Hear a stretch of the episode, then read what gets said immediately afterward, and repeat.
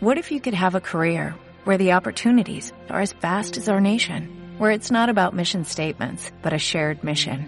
At U.S. Customs and Border Protection, we go beyond to protect more than borders, from ship to shore, air to ground, cities to local communities. CBP agents and officers are keeping people safe. Join U.S. Customs and Border Protection and go beyond for something far greater than yourself. Learn more at cbp.gov/careers.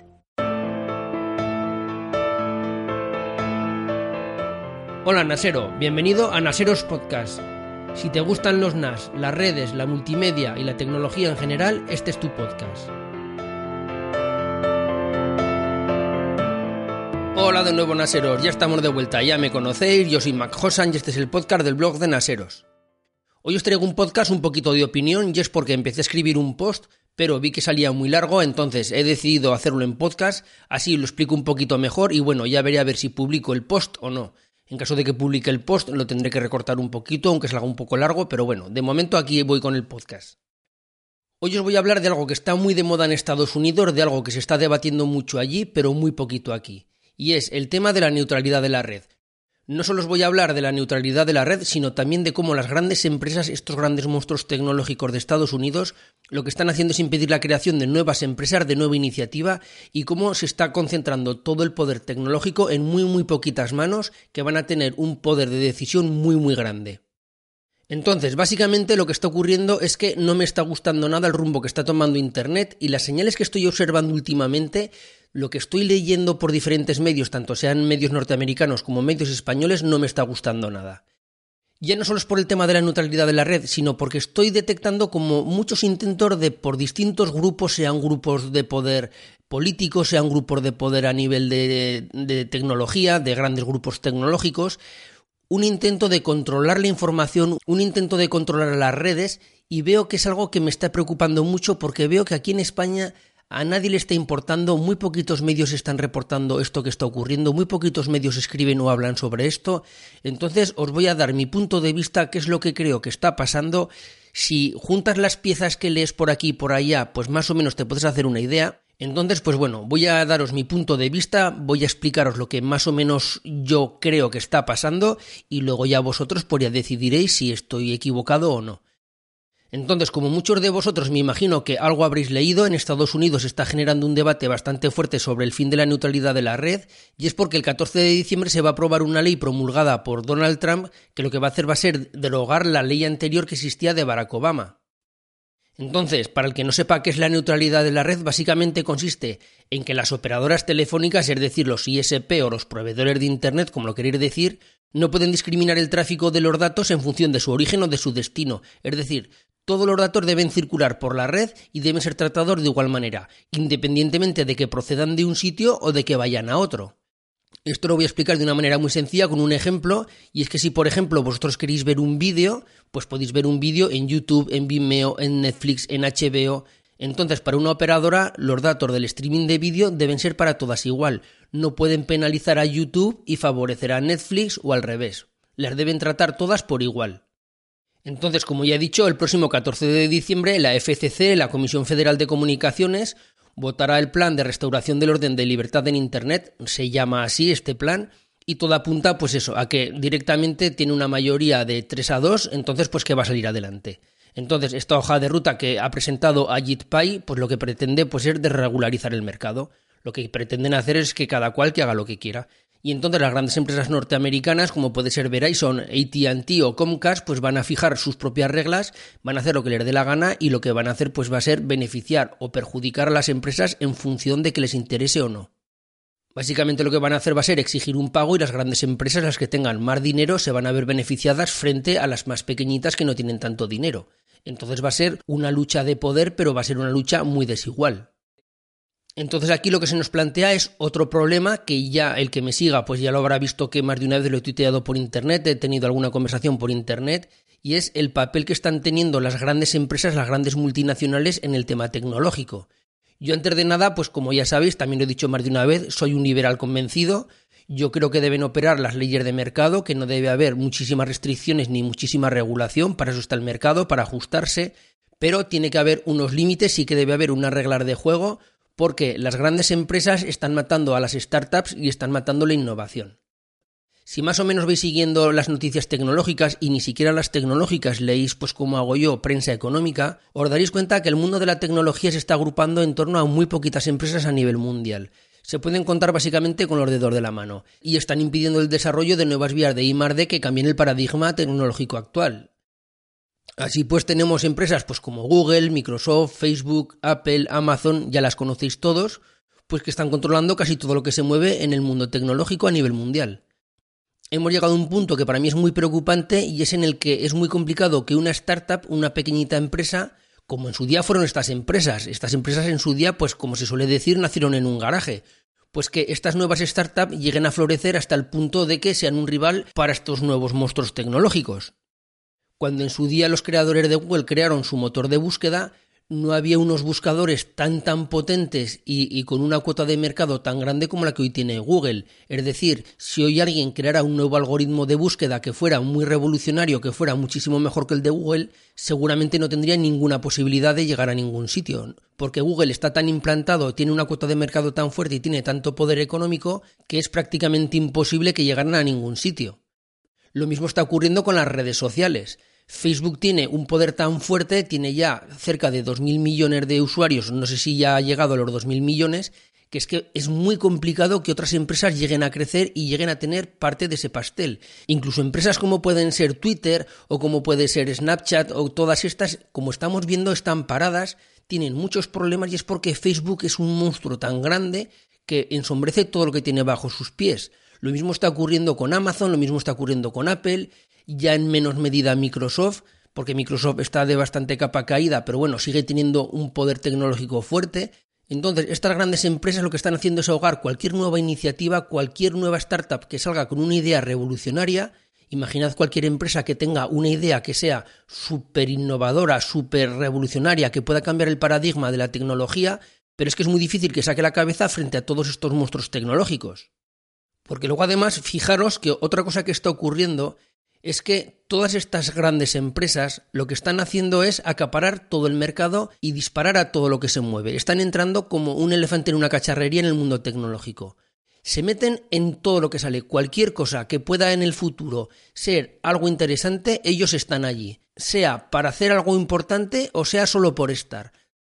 Por ejemplo, en inteligencia artificial, en coches autónomos y coches conectados, en electrónica de consumo, en servicios en la nube, en la difusión de información, en todos ellos, si os fijáis, están Google, están Microsoft, están Facebook, está Apple, está Amazon, todos tienen sus gafas de realidad aumentada, las tienen o las van a sacar, todas están investigando pues en el coche autónomo, el propio Apple está en ello, también está Facebook, también está Google con su coche, lo mismo ocurre con la inteligencia artificial, es decir, que cualquier cosa que parece que en el futuro va a ser algo importante, lo que están haciendo es entrar.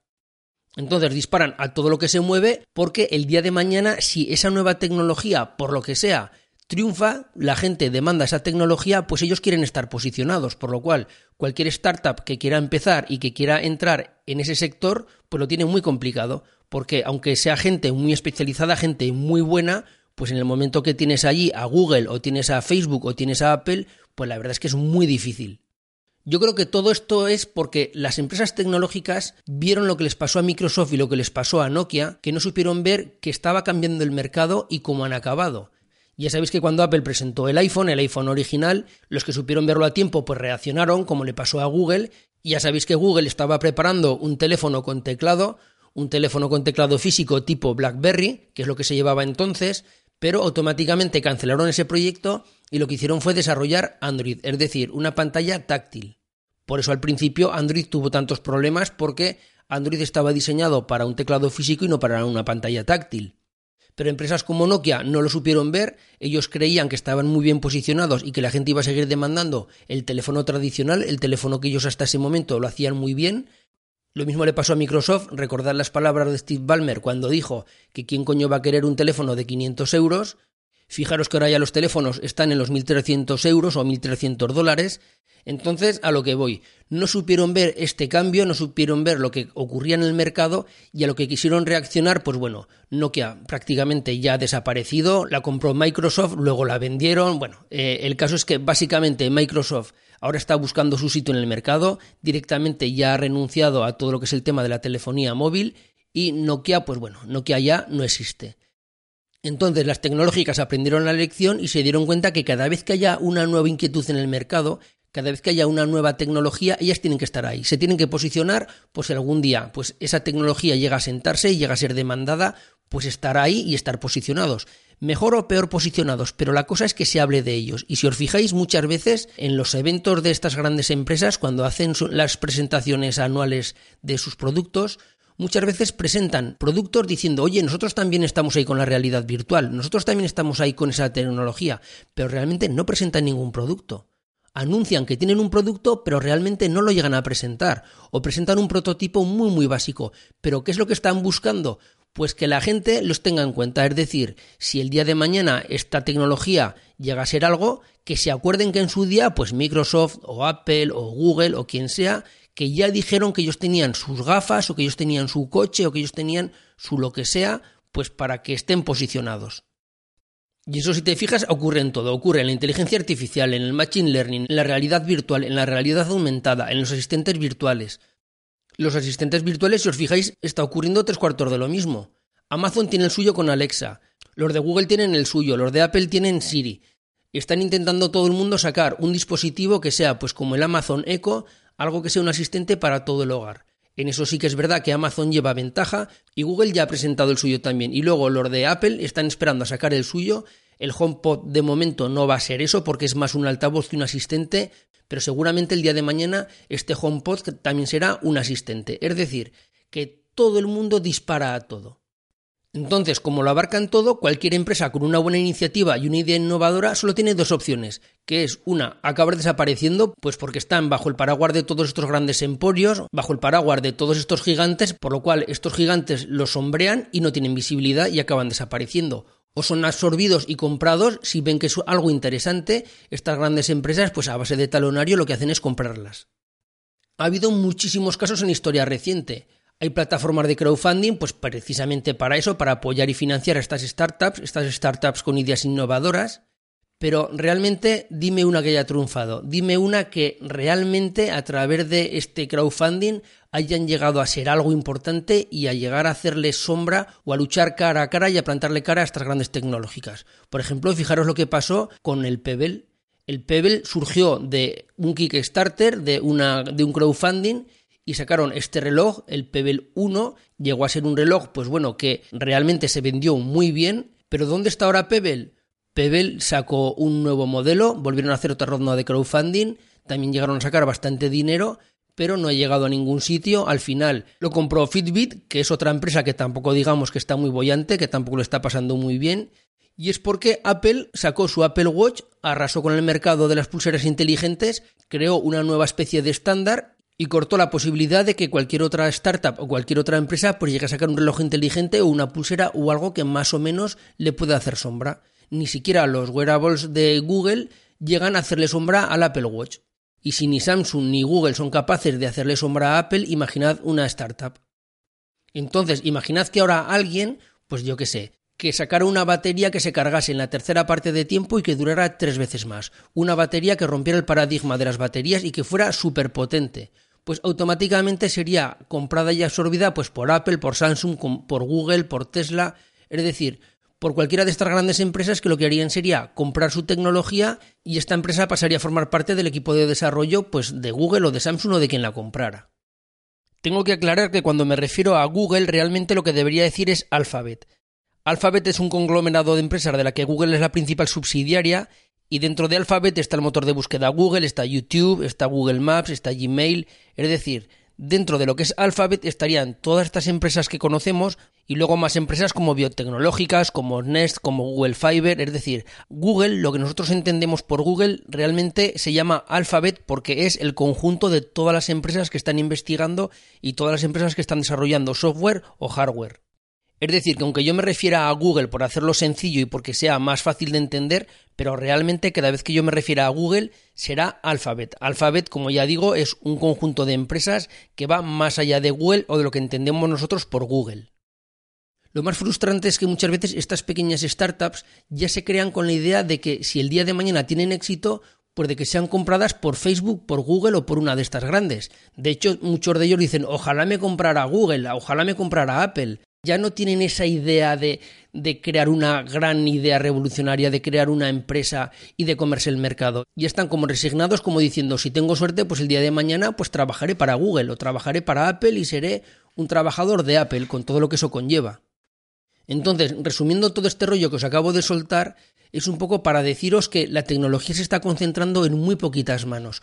Muy poquitas manos tienen el poder de decisión de cómo va a ser el futuro de la tecnología.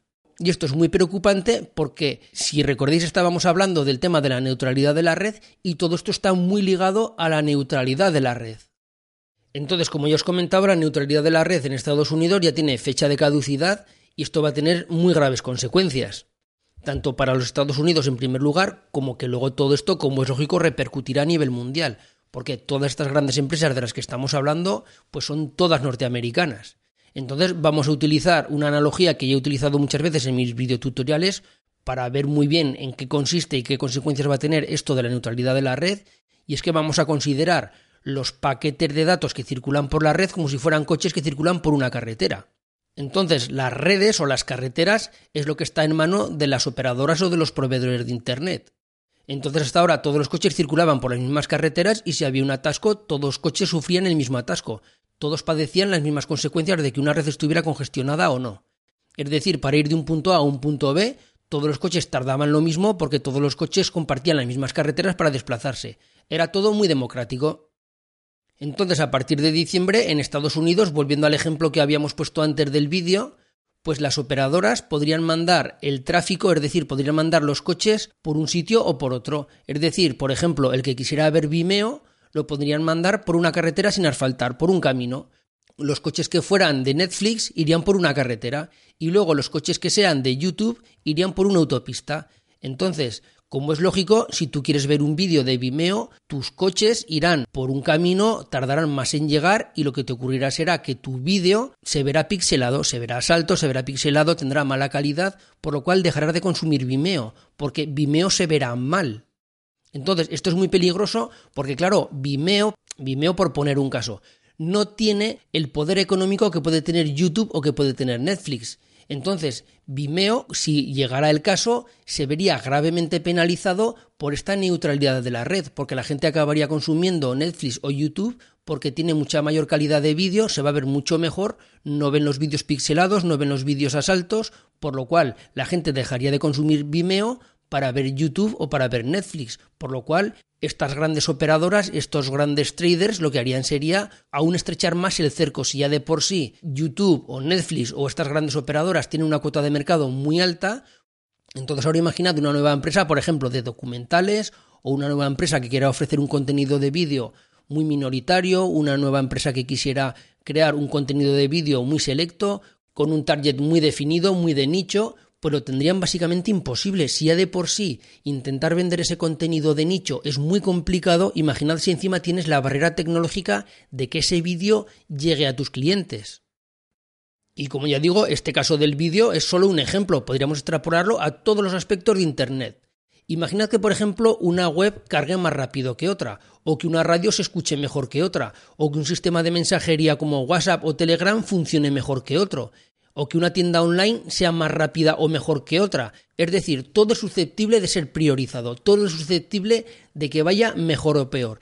Y la llave de todo eso lo van a tener los proveedores de Internet, los ISPs. Son los que van a decidir por dónde envían el tráfico, es decir, van a decidir si cada servicio va a ir por un camino, va a ir por una carretera o va a ir por una autopista. Ojo, o va a ir en vez de esos paquetes en coches, van a ir cargados en un camión y por una autopista, es decir, van a ser súper rápidos porque va a ir el tráfico muy muy rápido cargado en camiones en vez de en coches y además por autopista. Es decir, hay muchas maneras de hacerlo y hay muchas maneras de favorecer y de penalizar a cada aplicación, a cada servicio o a cada empresa que te quiera pagar. Entonces, como es lógico, estos proveedores de Internet no son almas de la caridad y lo que van a estar es a expensas del mejor postor, del que más le quiera pagar. Y como ya he dicho antes, si tenemos que todo el tráfico de Internet circula ya por muy pocas manos, porque hay muy pocas operadoras y encima hay muy pocas empresas tecnológicas, pero con un poder y con un bolsillo muy lleno, entonces pues claro, se está juntando el hambre con las ganas de comer lo que va a ocurrir es que se van a establecer, si ya de por sí estas empresas tienen posiciones muy privilegiadas, imaginad una vez que empiece esta carrera, con los bolsillos tan llenos que tienen de dinero, ¿cómo va a ser? Va a ser una carrera muy desigual.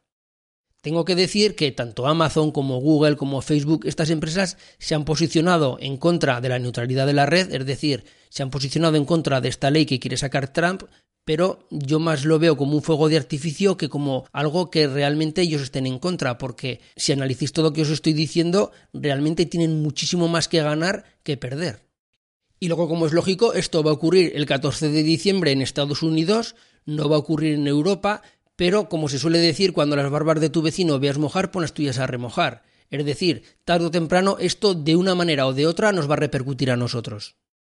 En Europa no es exactamente lo mismo que en Estados Unidos porque aquí tenemos una ley muchísimo más restrictiva, tenemos una ley que prohíbe a los proveedores de Internet hacer una discriminación negativa, es decir, no pueden penalizar un servicio, pero sí que pueden beneficiarlo. Es decir, llevándolo al ejemplo de antes, sí que está prohibido que un proveedor mande por un camino sin asfaltar a un proveedor, pero sí que está permitido que en vez de que vaya por una carretera, mandarlo por una autopista.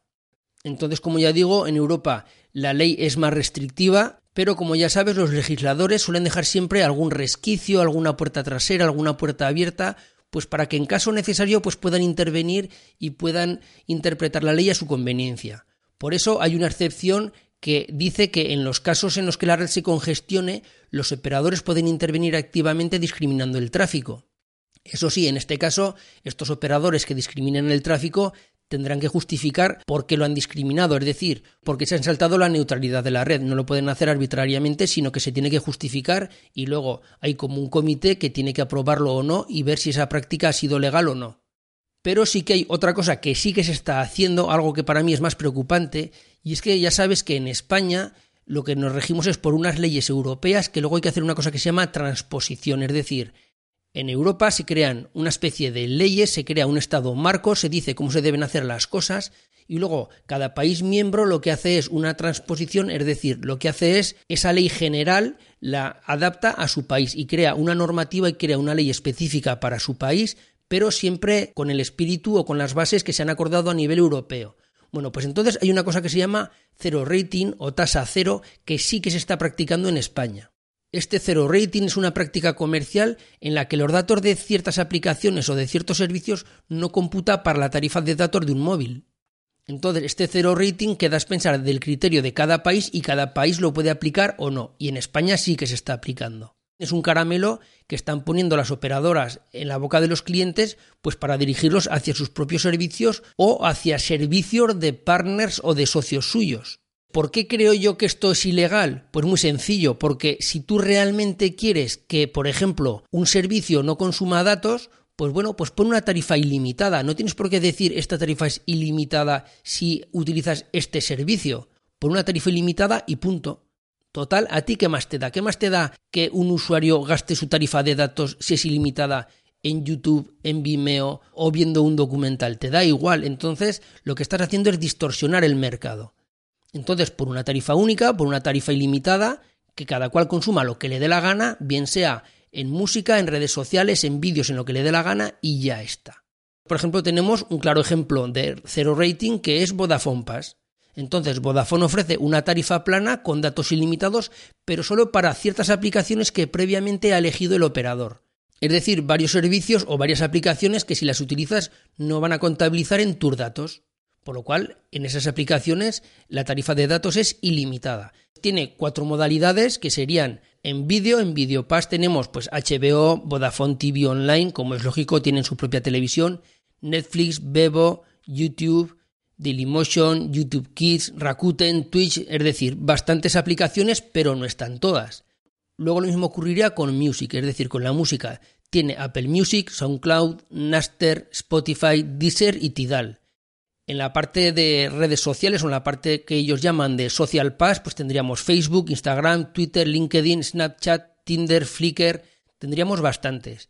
Y luego lo mismo ocurriría en mapas. Tendríamos Google Maps, Google Earth, Waze, TomTom, Coyote, unas cuantas aplicaciones. De todos modos, igual publico el post, igual publico el post de este podcast y allí vais a tener todo el listado completo con todas las aplicaciones, pero ahora no voy a perder tiempo en leerlas. La propia Vodafone sabe que esto que está haciendo es más que dudoso, que está en el filo de la navaja del reglamento de la neutralidad de la red, por lo cual ellos lo que alegan es que cualquier empresa que lo solicite podrá ser incluida en el plan correspondiente, es decir, cualquier aplicación podría ser incorporada a este sistema y entrar en música, en vídeo, en mapas, donde le corresponda. Pero claro, ¿qué ocurre? Que, por ejemplo, aunque en música hay bastantes aplicaciones, no está Apple Music. Es decir, si tú tienes Apple Music y tienes Vodafone, vas a tener que pagar los datos de Apple Music, porque Apple Music no está en Music Pass. Y lo mismo tampoco están incluidos mensajes, lo que antes era iMessage, FaceTime y mapas. Es decir, que hay varias aplicaciones de Apple que si tú tienes un iPhone no incluyen estos servicios. Los tendrías que pagar con tu tarifa de datos porque no están incluidos en lo que Vodafone habrá llegado a algún convenio o que Vodafone nos da en esta tarifa ilimitada de datos. Pero también lo mismo ocurriría con Skype. Skype no está incluida. Lo mismo ocurre con WhatsApp. WhatsApp no está incluida. Lo mismo ocurre con Hangouts de Google. Lo mismo ocurre con Movistar Plus, es decir, si tú tienes Movistar contratado en casa porque tienes una línea de fibra y tienes Movistar Plus y tienes una línea móvil de Vodafone, si tú quieres consumir vídeo en tu aplicación de Movistar Plus, no está incluida dentro de este Video Pass. Lo mismo ocurre con el Messenger de Facebook o con Snapchat. Es decir, lo que está haciendo Vodafone es primar unos servicios en detrimento de otros. Entonces, si tú, por ejemplo, utilizas mucho los mapas y tienes un teléfono de Apple, independientemente ya de la aplicación de que te guste más la aplicación de Google Maps o que te guste más la aplicación de mapas de Apple, vas a consumir Google Maps. ¿Por qué? Porque Google Maps te sale gratis de datos, mientras que los de Apple tienes que consumir datos. Lo mismo ocurriría si tienes que hacer una videoconferencia, pues no puedes utilizar FaceTime, no puedes utilizar Skype, por lo cual acabarás utilizando un servicio dentro de los que están incluidos en esta tarifa de Vodafone. Es decir, lo que está haciendo es distorsionar el mercado. Lo mismo ocurriría con el bono chat que tiene Simio, que sería algo parecido y que aquí estarían incluidos WhatsApp y Telegram. Entonces, lo que se está haciendo es un trato preferencial a unas aplicaciones y que es claramente contraria a la neutralidad de la red porque es algo anticompetitivo y discriminatorio. Como ya he mencionado antes, será muy difícil que ninguna aplicación nueva surja y tenga éxito si esto se llega a extender, porque ¿quién va a pagar por una aplicación o por un servicio que además es nuevo y que además consume tus datos cuando seguramente tendrás una aplicación que sea parecida y que es gratis, que consume cero datos? Por ejemplo, en Austria el operador móvil Hutchison Day ya se vio obligado a retirar una oferta similar de cero rating pues por una denuncia que tuvo. Entonces, ¿Qué consecuencias tiene esto? Pues gravísimas, porque tened en cuenta que cada día avanzamos más hacia un mundo digital cada vez más gente se informa a través de Twitter o se informa a través de Facebook o a través de periódicos online y no a través de la radio tradicional o de la televisión tradicional. Cada día la televisión tradicional pierde más peso en favor de plataformas como YouTube, Netflix o HBO. La semana pasada se celebró la orgía del consumismo del Black Friday y el comercio online tuvo un auge muy fuerte, se hicieron muchísimas ventas a través de Black Friday de hecho, Jeff Bezos ahora ya es el hombre más rico del mundo porque ha superado la barrera de los 100.000 millones de dólares gracias a este Black Friday por la cantidad de ventas que ha tenido y eso va en detrimento del comercio tradicional. Cada vez dependemos más del contenido digital. Cada vez usamos más Internet para todo. Y Internet va a través de las redes, a través de los operadores de telefonía, es decir, a través de los ISP y ellos van a tener la llave de todo este tráfico de discriminarlo positiva o negativamente. Pero ya no solo es el hecho de que unas empresas estén favorecidas sobre otras, es que, por ejemplo, ya ha llegado al terreno de lo político y al terreno que para mí aún es más preocupante todavía, que es el hecho de que se esté intentando jugar con la gente, con la información, y lo que se está intentando es dirigir a países o a grupos de personas en favor de una ideología o de otra. Como ya sabéis, se ha hablado mucho estos días del papel que ha jugado Rusia en las pasadas elecciones norteamericanas o, por ejemplo, en el proceso independentista de Cataluña. Ya sabéis que ha habido muchísimas injerencias de Rusia y que lo que han hecho ha sido, a través de Internet, intentar influir en los votantes. Entonces la batalla política o la batalla de las ideas ya no solo se establece en mítines políticos llenando una plaza de toros cuando va el político de turno ahí a arengar a las masas como se hacía antiguamente y luego te sacaban un minuto de ese discurso en el telediario. Ahora no, ahora esta batalla se entabla en las redes sociales y hay legiones de afines de cada bando cruzando tweets y mensajes en un sentido y en otro. Y luego tenemos también el problema de las famosas fake news. Ya sabéis que ahora las fake news están muy de moda, ha habido grandes escándalos políticos y eso ha hecho que grandes empresas como Google o Facebook tengan que tomar cartas en el asunto, tener que posicionarse y establecer filtros para intentar contener estas fake news, que lo único que hacen es distorsionar la opinión pública. Pero esto es mucho más grave de lo que a primera vista nos puede parecer, porque se ha llegado al caso de que ahora mismo se están creando bots en las redes sociales gracias al Machine Learning y a las nuevas técnicas de inteligencia artificial que son capaces de mover voluntades y de inclinar la balanza política hacia un lado o hacia otro. Entonces no somos realmente conscientes de la importancia que es tener una red neutral con igual de oportunidades para todos. Y luego muchísimas empresas dependen de Google y de Facebook, Google y Facebook han llegado a tener un poder inmenso. Muchísimas empresas dependen de que el algoritmo de estas empresas de Google y de Facebook no los cambien, de que les den visibilidad, porque ya sabes que si no apareces en la primera página de resultados en el buscador de Google, básicamente no existes. Y luego si por ejemplo eres un medio de comunicación y Facebook no difunde tu contenido, por decirlo de alguna manera, no lo expande, pues tres cuartos de lo mismo hace que esté todo distorsionado. Ya no depende tanto de que tu contenido sea de gran calidad, sino de que tu contenido sea visible. Voy a poner más casos para que veáis la importancia que tiene la neutralidad de la red. Imaginad que, por ejemplo, en España, esto mismo valdría para cualquier otro país, imaginad que, por ejemplo, Movistar, con las leyes americanas, penalizara o beneficiara a un periódico online. Es decir, imaginad que Movistar, por cualquier motivo, me lo estoy inventando, pues los periódicos más escorados hacia la izquierda, pues directamente lo que hiciera fuera penalizarlos en favor de los medios más escorados a la derecha. Ojo, podría ser al revés. Y luego, ¿qué es lo que ocurriría? Pues que la gente cuando entra a Internet a informarse, cuando entra a mirar estos periódicos online, muchas veces poquito a poco se iría escorando hacia donde quiere Movistar porque los periódicos que él potencia cargarían más rápido, serían más ágiles, y luego los que está penalizando lo que ocurriría sería que cargarían muy lento, te desesperarías a la hora de navegar por ellos y dejarías de visitarlos, por lo cual, de una manera tan tonta, una operadora podría en cualquier país solo con la prensa, con la radio de contenido digital, que cada vez es muchísimo mayor el peso que tienen, podría escorar el pensamiento de ese país hacia la izquierda o hacia la derecha, o hacia cualquier otro carácter proabortista o cualquier otro sentido. El poder sería brutal. Luego, por ejemplo, imaginaros también en el tema comercial, imaginad, por lo mismo, por poner un caso, que el corte inglés tuviera poder económico para a varias operadoras penalizar el tráfico de su competencia, es decir, penalizar el tráfico de la competencia del corte inglés y favorecer al corte inglés. O eso que lo hiciera un gigante como puede ser Amazon. Imaginaros que Amazon tiene tantísimo poder, es tan rico, que llegara a acuerdos con operadoras españolas de tal manera que Amazon cargara muy rápido, que Amazon fuera una página web de compras online como es potentísima, pero que cuando tú quisieras entrar a otras tiendas como el Corte Inglés, como Rakuten, cualquier otra, pues fuera muy lenta, fuera muy pesada, tuviera muchas trabas. Pues al final acabarías comprando en Amazon. Como veis, es algo que es muy importante. Lo mismo podría ocurrir, por ejemplo, con Google Docs frente a Office 365. Podría una operadora privilegiar el tráfico de Google Docs frente al de Office 365 para que la gente se pasara en bloque a Google Docs y dejara Office 365. Y lo mismo ocurriría con Google Drive. Imaginaros que Google Drive llegara a acuerdos con operadoras norteamericanas que vetara el uso de Dropbox, es decir, que tú cuando tuvieras que subir o bajar archivos de Dropbox fuera muy lento y al final acabarías abandonando Dropbox y te pasarías a Google Drive.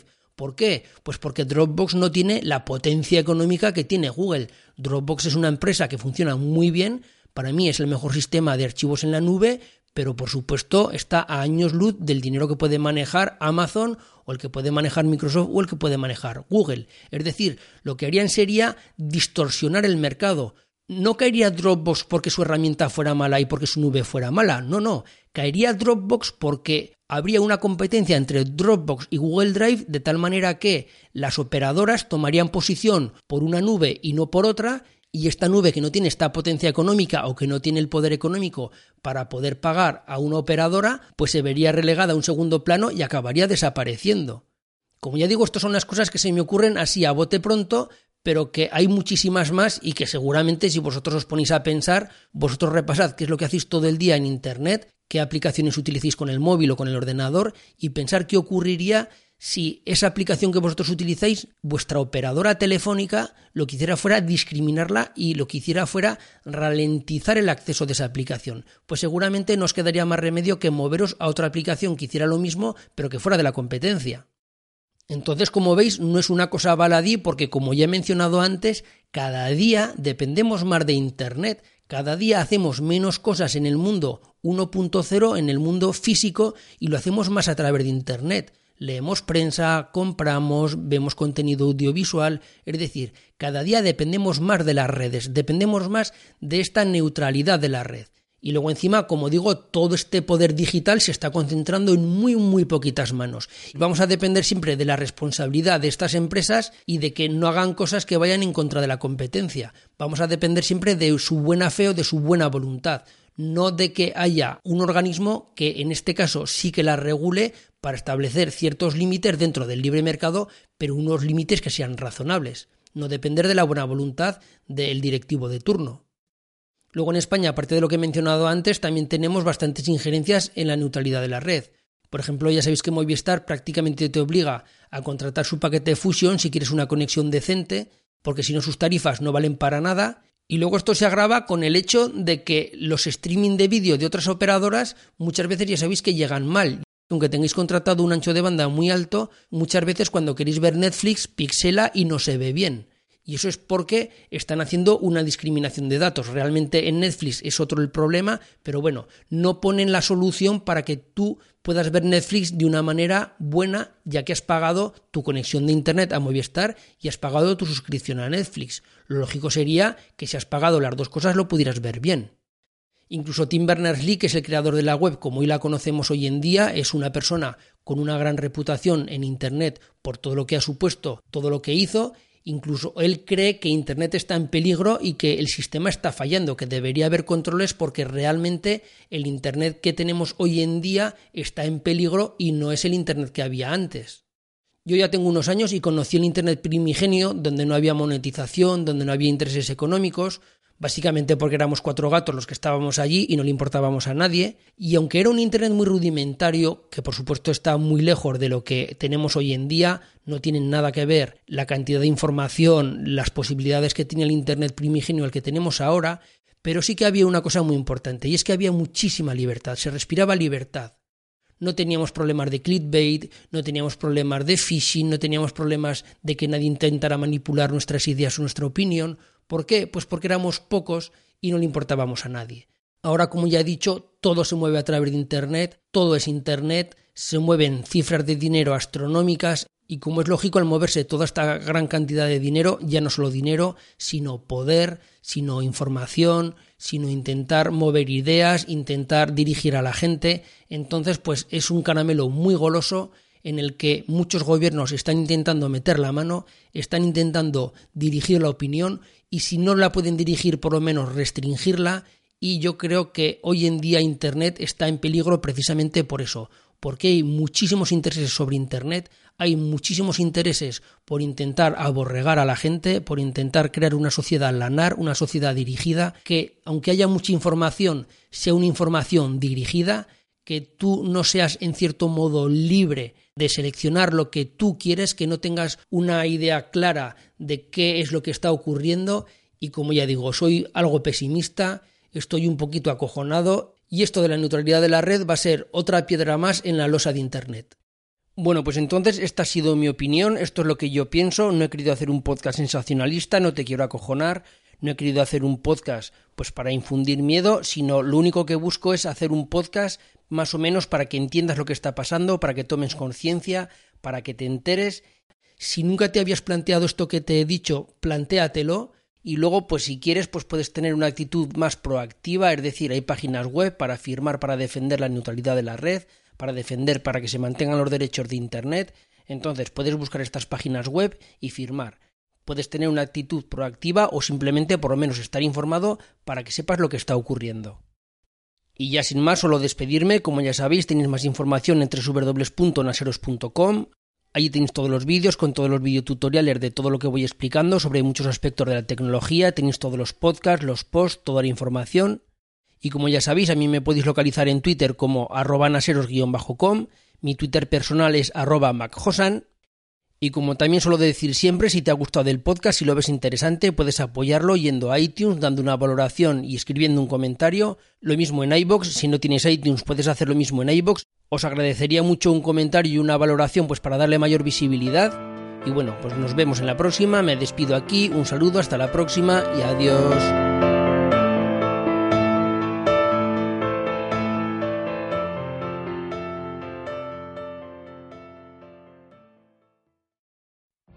What if you could have a career where the opportunities are as vast as our nation, where it's not about mission statements, but a shared mission? At U.S. Customs and Border Protection, we go beyond to protect more than borders, from ship to shore, air to ground, cities to local communities. CBP agents and officers are keeping people safe. Join U.S. Customs and Border Protection and go beyond for something far greater than yourself. Learn more at cbp.gov/careers.